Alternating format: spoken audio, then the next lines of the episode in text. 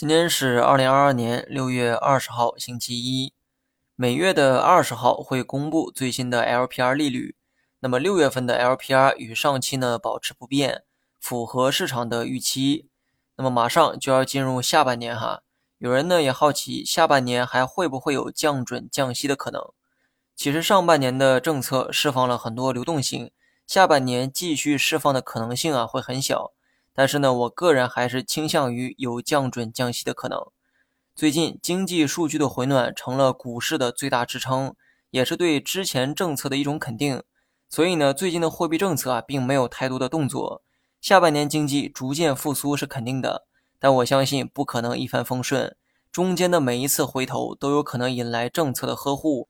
所以下半年可以继续期待宽松的货币政策，只是这种宽松呢，肯定无法跟上半年啊相比。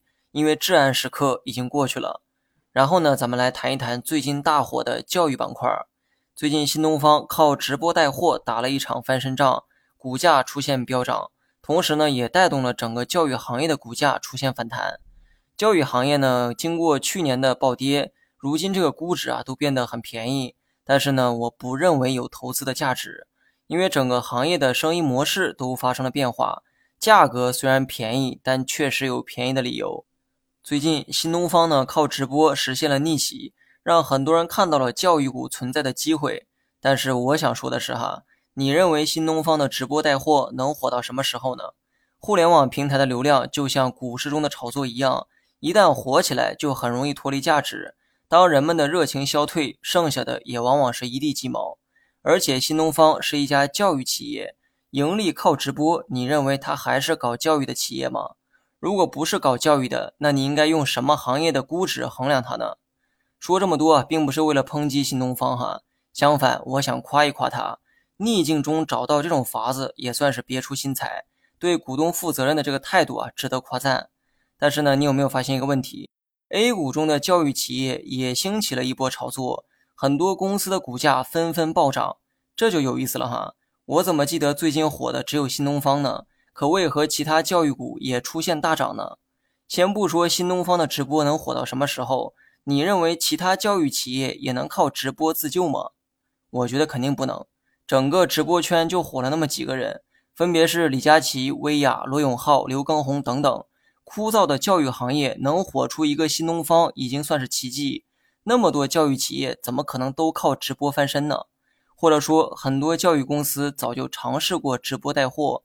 只不过成功的只有一家新东方，而新东方又没在 A 股上市，所以啊，请大家理智一点吧。目前 A 股中的教育股仍在炒作过程中，部分妖股也仍有上冲的可能，但是切记这是炒作，多数公司背后的经营困境并没有改善。最后啊，说一下大盘，大盘需要留意避雷针三三五八点的阻力，这个呢是目前能看到的最近阻力位。在三三五八点之前都是可以想象的上涨空间。自从进入五月份以来，我大部分时间呢都是持仓不动的一个状态，仓位呢始终保持在七到八成。因为市场趋势啊得到了逆转，由四月份的下行转为了上行趋势，所以最近做短线也变得容易了起来。市场右侧的确是适合做短线的一个位置，但我只希望大家不要去追高，而是要多尝试回调低吸。有时候宁可错过也不要犯过错。